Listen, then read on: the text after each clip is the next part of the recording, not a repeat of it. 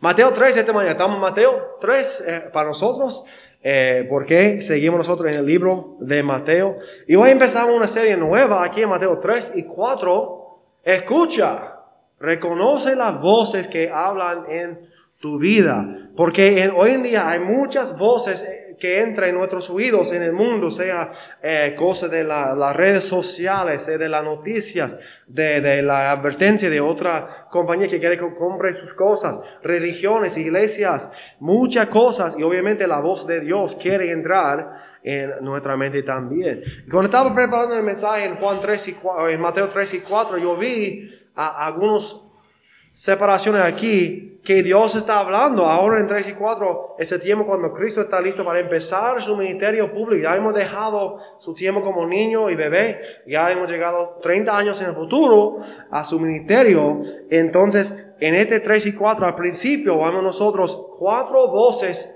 que hablan a tu vida. Algunos son buenos, algunos son no tan buenos para nosotros, ¿verdad? Entonces, vamos a mirar esas cuatro cosas y cada semana vamos a aprender una, una voz nueva. Esta semana empezamos aquí en capítulo número 3 acerca de la voz de la religión. La voz de la religión, porque la religión es una voz bien fuerte y, y ruidosa hoy en día también. Cuando hablo de religión, hablo, no hablo de, de relación con Cristo, hablo de religión, lo que tú puedes hacer. ¿Y qué dice la voz de la religión? ¿Qué quiere que escuche en su voz? Dice así, lo que yo hago es suficiente. La voz de la religión dice, lo que yo hago es suficiente. Hoy también nosotros, en, el ministerio de Juan el Bautista, Juan el Bautista, y en su ministerio él encontró, la primera vez que vemos nosotros la religión en el ministerio de Cristo. Está con, Juan. Pero para empezar esta mañana, eh, hablando de las voces y otras cosas en nuestra vida, eh, yo he aprendido que es bien difícil hacer cambios en la vida y probar cosas nuevas. Ah, por ejemplo, ¿quién aquí también tiene su panadería favorita para comer? ¿Quién tiene una panadería favorita donde vas a comprar un sándwich o el pan? Yo tuve uno aquí frente a mi casa, pero cerró después de María y el nuevo no tiene el mismo pan que antes, entonces no, no sabe lo mismo. Ese fue lo mejor que encontré en toda nuestra área ya no se puede encontrarlo, entonces sigo buscando otro. Eh, ¿Quién tiene un favorito mejor o marca mejor del cereal para comer por la mañana? ¿Alguien aquí? O avena o otra cosa. Siempre compra lo mismo, ¿verdad? Yo lo hago eso, los nenes siempre, si compramos uno diferente, wow, mira, ese es algo nuevo de, de, más azúcar y le gusta eso, porque no es, no es Cheerios, ¿verdad? Entonces le gusta esa cosa. Este, Gente compra la misma, la misma ropa, la marca de ropa, la misma, el mismo pan, la misma comida siempre. Cuando van a comer fuera, comen en mismos restaurantes y no quieren probar cosas nuevas. ¿Por qué? Somos criaturas de hábito y nos gusta hacer lo mismo. Porque si es bueno, no quiero cambiar, ¿verdad? Y es difícil. Pues yo eh, era así mucho hasta cuando conocí a mi esposa. Porque ella, ella creía una cultura diferente, con mucho de, de la, del otro lado del mundo, de Asia. Y entonces ella le gustaba comida de estos países. Y para mí, eh, antes yo no me gusta, pero empezó con eso. Fuimos juntos a una cita a un restaurante vietnamita. Y esa, esa es un, que ver en la foto, si hace la boca agua, ¿verdad? Porque es buena, buena comida. Eh, yo no sabía que era eso. Dice, hay que probarlo, que vamos juntos a probarlo. Y yo lo probé, que, que se sabe, hay carne que no, no sé, carne desconocida aquí y muchas cosas. Y estoy pensando, yo no sé cómo sabe eso. Hay que mezclar eso y poner, echar eh, ese salsa y mezcla. Y yo, wow, mira, ese es bueno. ya es uno de mis favoritos, porque eh, ella me dijo, mira, hay que probar algo diferente. Ese no es pizza, ese no es eh, eh, comida italiana, ese no es la cosa que te gusta, los hamburgers. Entonces es algo diferente. Ok, bueno. Y saludable también, ese es bueno. Pero lo que pasa es que, porque ella me, me reconoce y, y su, su, ella le gusta muchas cosas diferentes, eventualmente nosotros ya nos gusta, especialmente en las citas juntos, buscar cosas nuevas para probar. Y una vez termina así, nosotros fuimos a un restaurante, ese es el menú del restaurante que puedes ver aquí. Yo no leo China, entonces ese todo estaba fuera un una, food court, un lugar de comida, diferentes sitios. Todo menú en, en China, en mandarín, otro, dice que ah, yo, ah, número dos, pero no sé qué número dos porque no hay, no hay palabras. Y por eso ordenamos cosas así como esto. Entonces, eh, ese como de pie de, pollo, ¿verdad? Que no es lo mismo, no es frito. Entonces, eso, eh, a veces las aventuras y deseo para probar algo diferente terminan no estando lo mismo. Una vez nosotros fuimos a Atlanta y probamos una cita también, y yo probé algo nuevo, no comida, pero una cosa nueva, un scooter eléctrico que, que puedas alquilar y pasar todo el pueblo. Pero yo intenté eso y también y intenté hacerlo y puedes ver aquí lo que, lo que pasó. A veces intentando cosas nuevas no termina como tú piensas, ¿verdad? Eso pasó conmigo, sí, este, yo bien vergonzado esta mañana, pero la verdad, estaba mojado todo y me caí. Este, pues, pues, para mí, la última, yo, yo no voy a probar otra vez en toda mi vida por eso, ¿verdad? Pero sea la comida, sea otra cosa en, nuestra vida, para nosotros eh, es difícil hacer cambios. La voz dice, hay que probar algo diferente. No, yo no quiero. Yo estoy cómodo como estoy ahora mismo. Y la voz de la religión es lo mismo. En la religión dice, lo que tú tienes es suficiente, lo que tú haces es suficiente, no necesitas cambiar ni probar otras cosas. Y esta mañana vamos a ver nosotros en el texto aquí en Mateo 3, 1 al 12, vamos a mirar nosotros que Juan dice la opuesta de la voz de la religión. En su tiempo tuvieron la religión. Lo que necesitaban era un mensaje vivo, un mensaje vivo. Vamos a empezar leyendo juntos aquí Juan, ah, no, sigo diciendo Juan porque Juan es bautista, pero Mateo 3, versículo número 1, dice aquí, en aquellos días vino Juan el Bautista predicando en el desierto de Judea Juan el Bautista predicando en el desierto de Judea. Eh, hablando aquí de las voces, hoy en día yo, como dije, mencioné que, que hay muchas voces, mucho ruido, ver todo el día, todo, hay, cosas, vecinos, música, fiestas, eh, la vida diaria, eh, y no hay mucho silencio, ¿verdad? Todo el tiempo hay sonidos. Ahora porque nosotros tenemos un cachorro en casa nuevo, me despierta a veces dos o tres por la mañana, quizás a las cuatro. Y yo aprendí, porque yo no soy persona que le gusta levantarme como tan temprano por la mañana, como las 4. Eh, si yo voy afuera a las 4 de la mañana, ahora, yo encontré algo nuevo. Silencio. Parece que por una hora de, las 3, 4 de la mañana, solamente con 4 y media empieza de nuevo. No hay nada, no hay carros, no hay gente haciendo negocio, no hay música, no hay, no hay fiesta. La barra cerró, entonces no hay fiesta, no hay nada. Silencio. Dice, wow, es raro aquí, porque en, una cultura bien ruidosa todo el tiempo, entonces es, raro encontrar el silencio. En el tiempo de Juan el Bautista era un tiempo de silencio. Para ellos, 400 más o menos años entre Malaquías, el Antiguo Testamento, y el tiempo de cuando vino a Cristo al mundo y Juan Bautista. No, no hubo profetas, no hubo palabra nueva. Dios siempre estaba viviendo con su pueblo y, ayudando a ellos, protegiendo a ellos, moviendo entre ellos, pero en el trasfondo. No en una voz alta para todos, no, no hubo profetas. Y ahora vemos nosotros que este hombre, Juan, en el desierto llegó un nuevo profeta y rompió el silencio de tiempo. ¿Qué estaba pasando en esos 400 años? Dios estaba permitiendo que la religión crezca en su pueblo y que la injusticia propia reinaba sobre ellos. Ellos habían tomado la ley de Dios y añadían muchas cosas.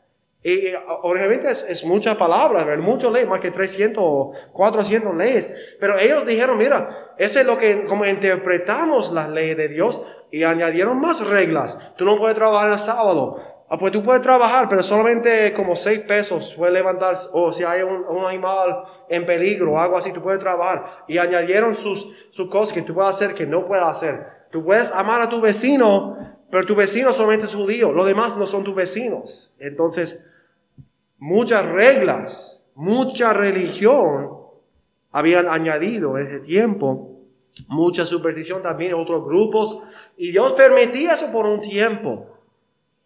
Pero eventualmente llegó este hombre para romper y terminar silencio. ¿Y cuál fue su mensaje? ¿Cuál fue su mensaje al pueblo de Dios, a, Israel, el pueblo de Dios?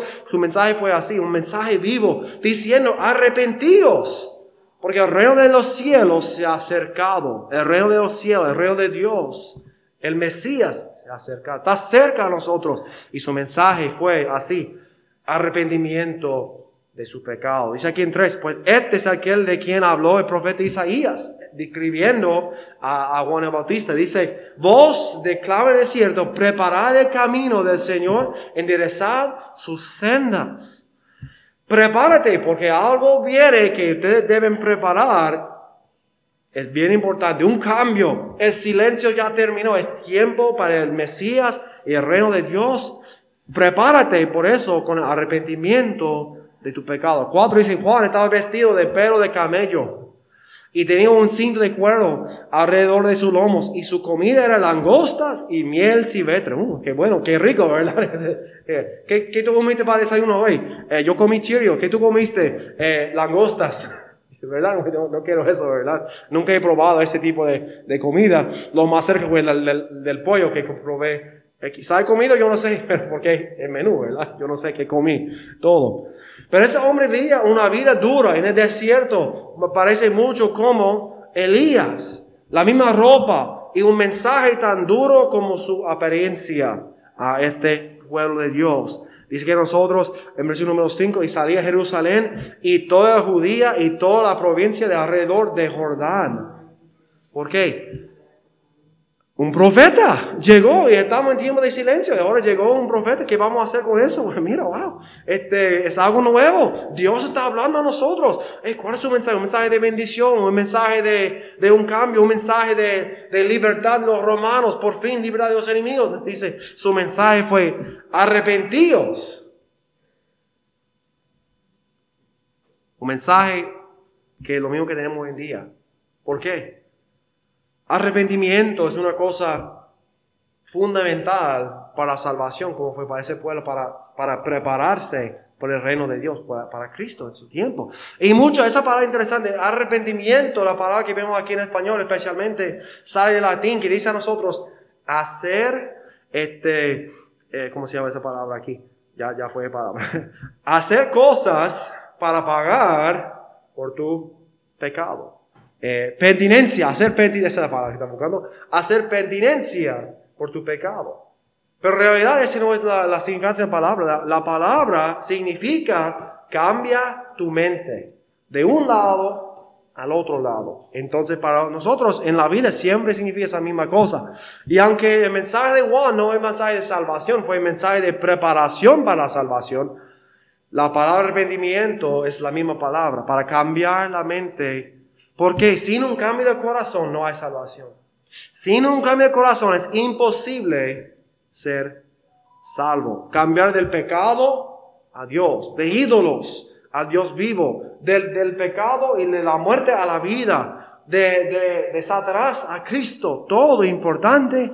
Y Juan vino con el mensaje al pueblo religioso, arrepentidos Dicen seis, y eran bautizados por el, en el Jordán, confesando sus pecados. Para confesar el pecado, dice, pues, eh, no es, le dieron una lista de sus pecados a Juan, le voy a confesar aquí y que me dé eh, el, el, precio por No, dice, confesando, dice, yo soy pecador. Y fueron bautizados después de confesar el pecado. Así no ha cambiado para nosotros tampoco admitieron su corazón. Yo soy pecador y yo necesito arrepentirme del pecado y luego fueron bautizados. Vamos a ver que hicieron otra cosa también en ese tiempo.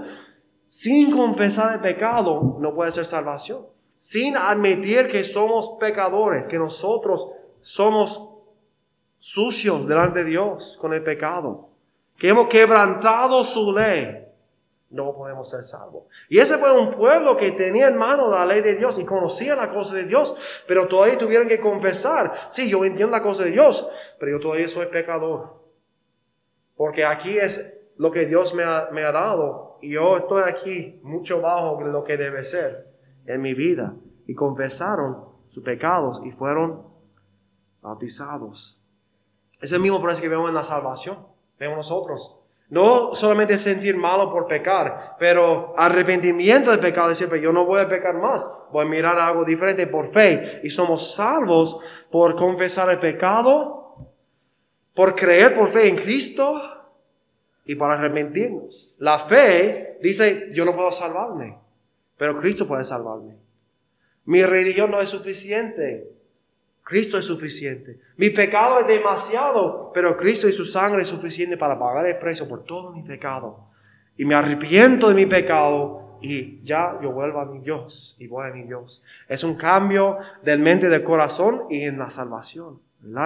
Y siempre todo lo demás viene después del arrepentimiento. Su mensaje fue un mensaje vivo, el mismo mensaje, aunque su mensaje de arrepentimiento fue prepararse para Cristo. Cuando nosotros hablamos de arrepentimiento y salvación, hablamos de mirando atrás a Cristo, ¿verdad? Por fe, mirando a lo que Él ha hecho por nosotros, admitir el mismo pecado y hacer lo que necesitamos por el plan de salvación.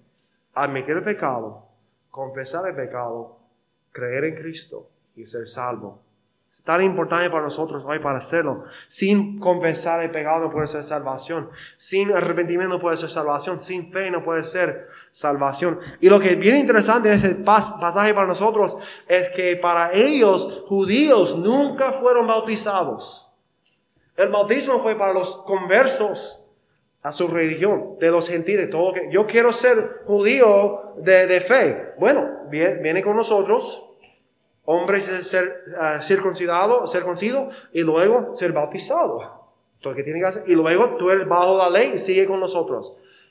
Pero los judíos nunca fueron bautizados. ¿Por qué? Bueno, ya yo nací como ellos y sigo eh, como judío y ese no va a cambiar. Entonces para ellos no era necesario. Pero Juan vino predicando un mensaje de arrepentimiento y bautismo de los judíos. ¿Por qué? Está diciendo, mira, tú tienes tu religión, tu manera, pero no es suficiente. Tú eres pecador como lo demás. Y decir pecador en su día fue uno que ha quebrantado o rechazado de Dios, bien profundo para un judío admitir, yo soy pecador y aceptar el bautismo, preparándose para Cristo cuando Él vino a ellos. Su mensaje, un mensaje vivo. Y los religiosos tenían que aceptarlo también como todo lo demás. Pero ya vemos nosotros también que cuando escuchamos el mensaje vivo de la salvación, arrepentimiento y fe en Cristo, preparar el corazón para, para Cristo, siempre vendrá también una manera o una mentira vieja. Una mentira vieja. Pensaba en decir la manera vieja, pero también esa manera es una mentira. La mentira vieja. Porque venían muchas personas para ser bautizados y aceptar el mensaje de Juan y preparar para el reino de Dios. También vinieron los religiosos. Los que tuvieron todo puesto, todo bueno en su vida, conocían la cosa de Dios y enseñaba a otros la cosa de Dios. Ellos, por su curiosidad, vinieron a ver qué está pasando. ¿Quién es Juan? ¿Qué, está predicando? ¿De quién le dio autoridad para decir esas cosas a los judíos? Dice aquí en 7, al ver que muchos de los fariseos y los saduceos venían a su bautismo, les decía, vamos a parar aquí, fariseos y saduceos, dos grupos, ambos religiosos, pero muy diferentes. Los fariseos creyeron en la tradición, ellos son los que añadieron las cosas a la ley de Dios. Dijeron, así dice la ley, pero interpretamos ese, este hombre dijo eso, y este hombre dijo eso, este hombre dijo eso, y añadieron sus tradiciones. Por ejemplo, lavando los platos, lavando las manos, muchas cosas que vemos aquí, vamos a mirarlas más en Mateo. Tradiciones. Y ellos han puesto sus tradiciones al mismo nivel que la ley, como si fuera de Dios. La cosa que vinieron del hombre. Es que vemos mucho hoy en día, ¿verdad? La religión. Vemos muchas tradiciones. Siempre hemos hecho así. O alguien dijo así. Y si no hacemos exactamente de esa manera, tú no eres cristiano porque esa es la tradición y han elevado la tradición en muchas áreas al mismo nivel que la salvación y la ley de Dios y la palabra de Dios. Los fariseos, bien religiosos, eh, celos para la cosa de Dios, pero en su propia manera, la religión. Los saduceos no podría ser muy tan diferente. Ellos creían en la ley de Dios, pero solamente para hoy cómo me sirve, cómo me ayuda. Y no creían en algo sobrenatural, ni en ángeles, ni en la resurrección. Ellos creyeron, sí, usamos y hacemos la cosa de la ley. Y solamente, no la tradición, pero solamente la ley, que estaban, más cerca en esa área. Pero solamente para esta vida. Ellos vivían para servir a sí mismos en esta vida. Su Dios, aunque tenían la palabra, su Dios era sí mismo. Y eran los ricos que guardaban el templo y cambiaban el dinero en el templo. Y los que, que eran ah, enemigos de la cosa de Dios en muchas áreas. ambos enemigos de Cristo y su ministerio eventualmente.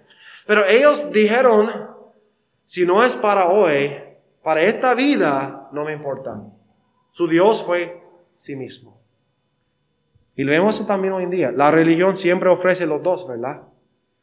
La tradición, lo que ellos dijeron, en vez de la cosa de Dios, o el mismo que la cosa de Dios, y al otro lado, que no hay futuro, no hay eternidad. Esta vida solamente somos aquí por, solamente por la chance de evolución.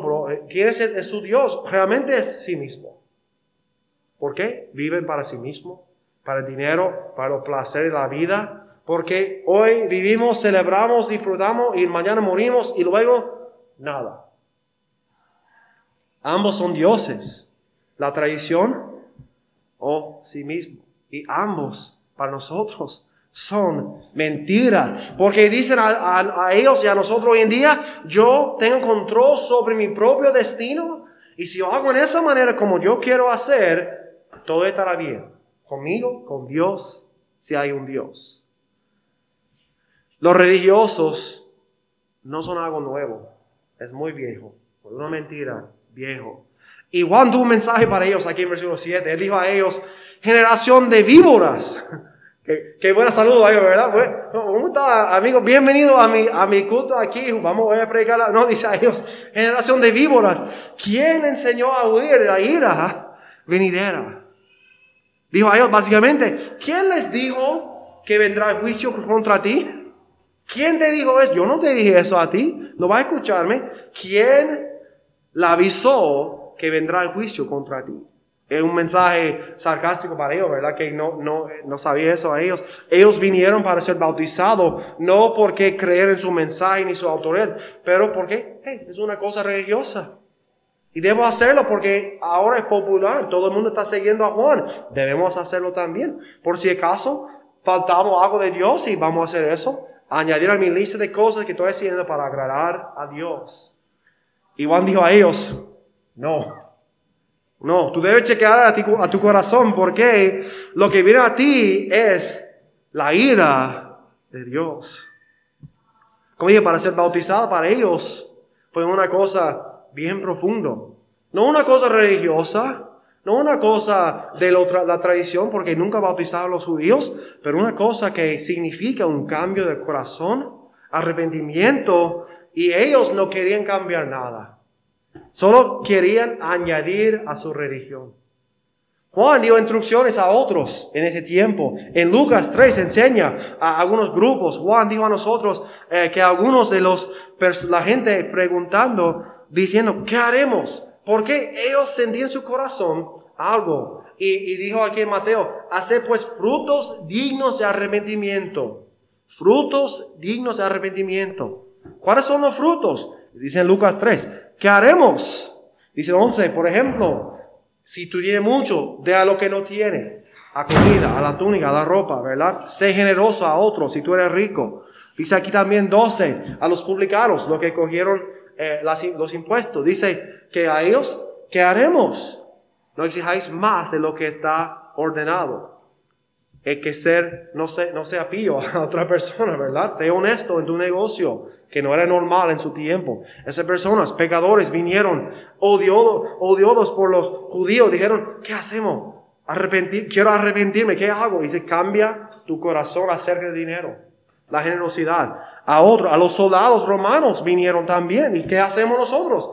No hagáis extorsión ni calumnéis y contentados con vuestro salario. Mucho aquí parece interesante. Hablo, los tres aquí hablan de la generosidad o del dinero, las posesiones, ¿verdad? De, de esta vida. Y está diciendo a ellos, hay algo más importante que esta vida, más importante que el dinero, más importante que la ropa, más importante que, que la riqueza, y es tu corazón. Porque mucha gente su Dios es el dinero. Ese mensaje también vamos a mirar aquí en muchos lugares en Mateo. Porque ellos para ser bautizados tuvieron que mostrar fruto digno arrepentimiento. Parece en algunas maneras que ellos eh, creían en su obras para salvación, pero recuerda, Juan no está bautizando a la salvación. Juan está preparando para la salvación que ha de venir en Cristo. Él es como el Antiguo Testamento y su cambio de corazón está preparándolos para la salvación que vendrá en Cristo. Otro bautismo, otra salvación, ¿verdad? Preparación, un cambio de corazón, limpiando el corazón para que pueda entrar a Cristo cuando vendrá a ellos, ¿verdad? Es diferente, diferente. No es de las obras, pero siempre un cambio de corazón vino primero y luego las obras. Pero la religión dice la opuesta. La religión dice a nosotros, las obras primero y quizá el corazón. Las obras te salva, el bautismo te salva, eh, el dinero te salva, si, si eres generosa o te salva, pero el corazón no tiene que cambiar. Lo que tú puedes hacer, lo que tú estás haciendo es suficiente, como dice a nosotros ahí. No fruto de arrepentimiento, porque el arrepentimiento no es necesario, solamente hacer buenas obras. No importa cuáles son. También dice a nosotros aquí nueve. La religión dice que tu herencia religiosa es suficiente. No penséis, hablando aquí Juan, a los religiosos, no penséis decir entre vosotros, a Abraham tenemos por padre, porque yo digo que Dios puede levantar hijos a Abraham aún de estas piedras. Tu herencia no importa en estos días, lo que importa es tu corazón. Muchas personas confían en relación con familiares cristianos un abuelo, una abuela que fue un santo, esa persona buena, y hablan de ello mucho y de su relación con Dios, pero esa persona personalmente no tiene relación con Dios. Está confiando en la herencia. Eh, pues yo soy esa religión. ¿Por qué? Mis padres eran esa religión, mis abuelos, mis bisabuelos, siempre esa misma religión, y por eso yo soy uno de ellos.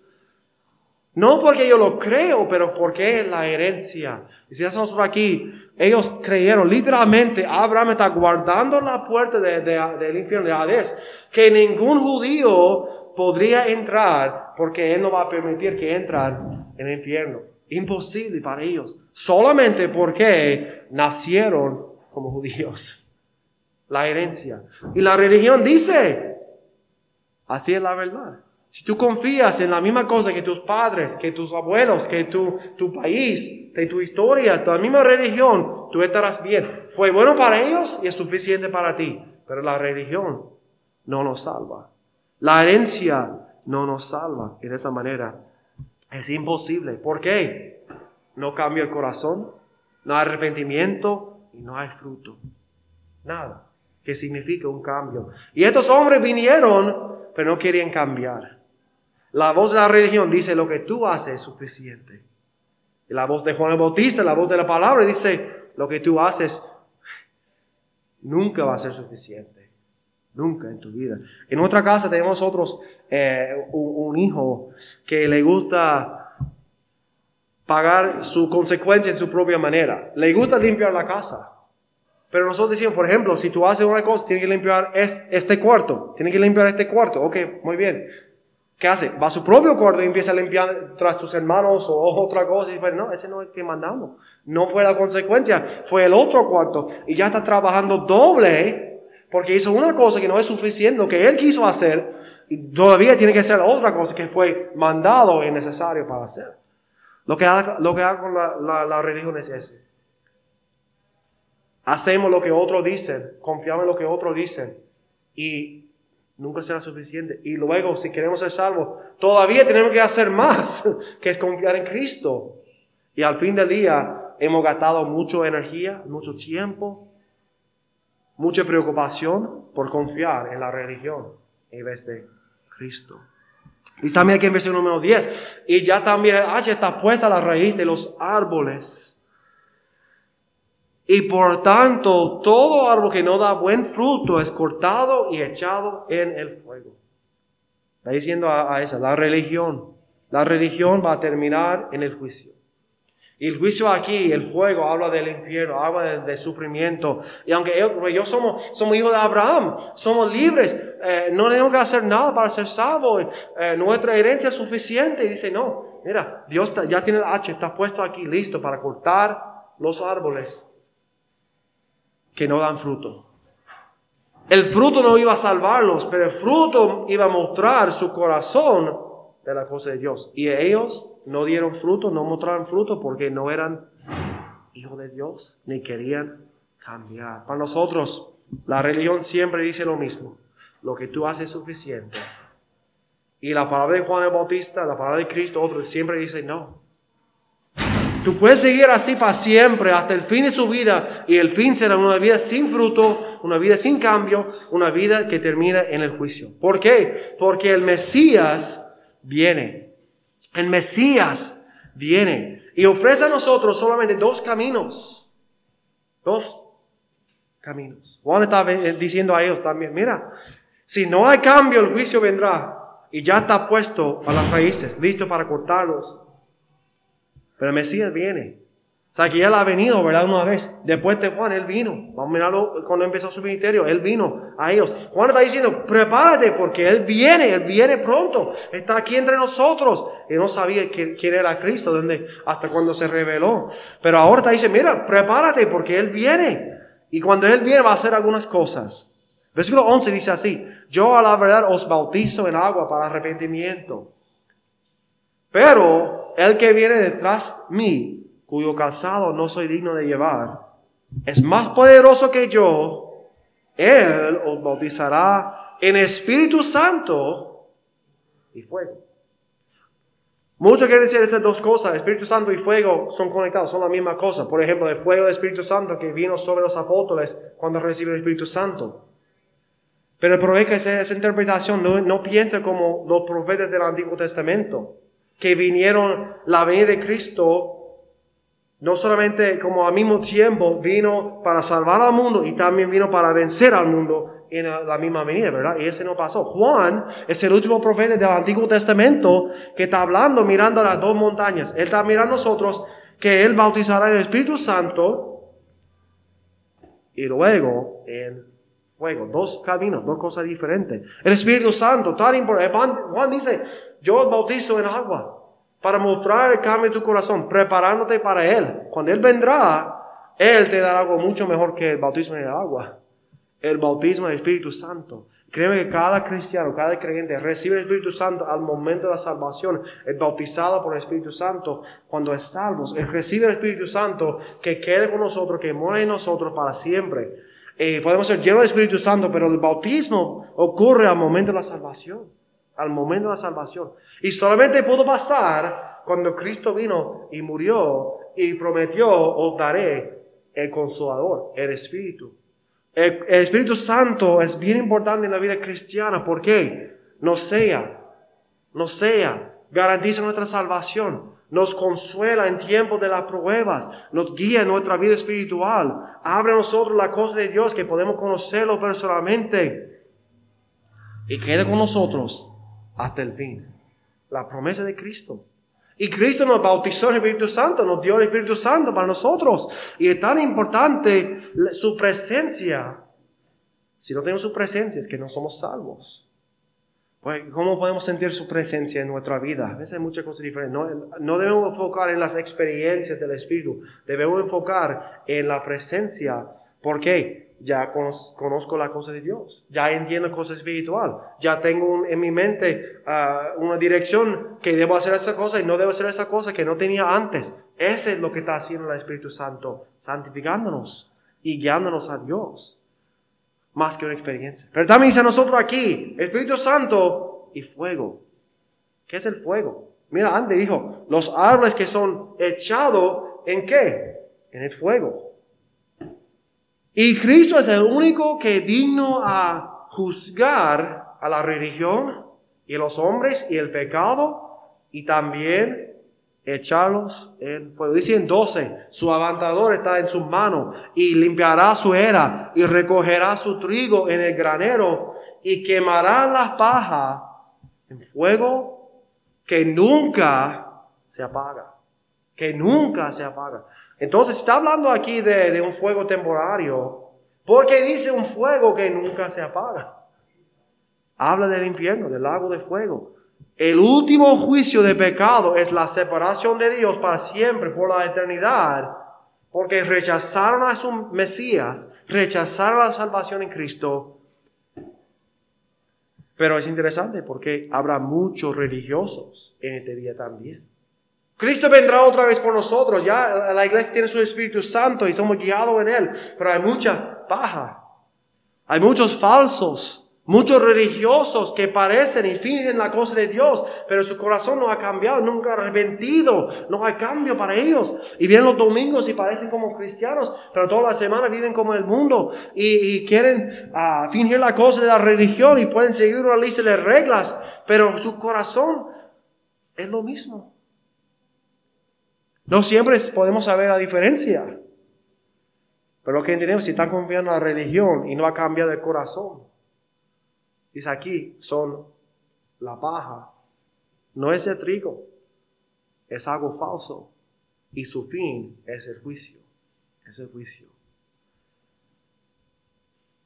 Cristo dijo, muchos, muchos en este día van a clamar, Señor, yo hice eso en tu nombre, hice eso en tu nombre, milagros y cosas grandes en su nombre, y Él va a, va a decir a ellos, aparte de mí, hacedor de iniquidad o pecado, no te conozco. Es una palabra fuerte cuando pensamos eso. Muchos religiosos haciendo cosas buenas en nombre de Dios, porque el hombre puede hacer muchas cosas en nombre de la religión que son buenas. Él puede dar a sus bienes, él puede servir a, en la comunidad, él puede eh, sacrificar mucho en el nombre de Dios. Pero lo que realmente está haciendo es intentando hacerlo en su propia manera, haciendo buenas cosas con intenciones malas para sí mismo, para sentirte mejor de su pecado. Cubriendo su pecado con las obras. Cuando Dios manda a nosotros, no puede cubrir el pecado delante de Dios. Y habrá un día cuando Cristo va a limpiar su era y separar lo bueno y lo malo para siempre. La religión dice y siempre dirá a nosotros esa mentira, lo que tú haces es suficiente. Pero la Biblia dice a nosotros, no, nunca será suficiente. Tenemos que confiar en lo que Él nos ha dado. Admitir que somos pecadores, arrepentirnos del pecado, dejar el pecado, dejar la vida vieja y mirar a Dios y a Cristo, confesar el pecado y confiar completamente por fe en Él. La única manera para ser salvo. La única manera para estar seguro que lo que estoy creyendo no es de mí, es de Dios.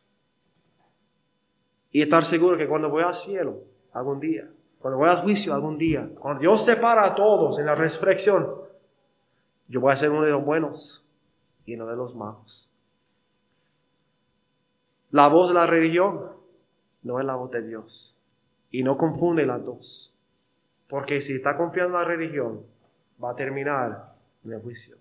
Si eres uno de los de Dios, tú lo sabes, porque su espíritu está contigo y tú puedes seguir en eso. Confiar en este mensaje, confiar en tu arrepentimiento, confiar en tu fe, sigue creciendo y comparte con otros el mismo mensaje que ellos no pueden ser salvos por la religión.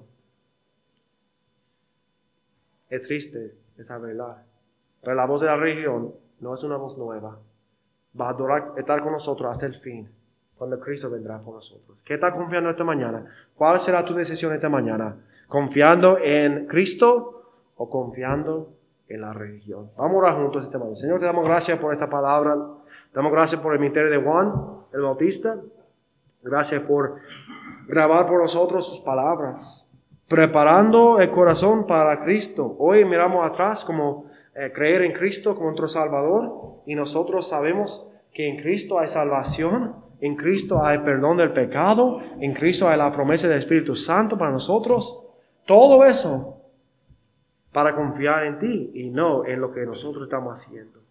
Si hay uno aquí, uno que está escuchando, que no está seguro en ese mensaje, todavía está confiando en la religión, pido Señor esta mañana que ellos sean salvos, que el Espíritu Santo abre su corazón y acepte esa verdad que la religión no es suficiente, que lo que necesitan, tú ofreces a nosotros completamente gratis porque tú pagaste el precio. Y solamente miramos a ti, confiamos en ti, podemos ser salvos, Señor. Gracias por este mensaje. Gracias por tu sacrificio. Ayúdanos, Señor, en, confiar en esta palabra y confiar y creer en ti siempre. y también compartir mensaje con otros que no te conocen, Señor. Por el nombre de Jesucristo.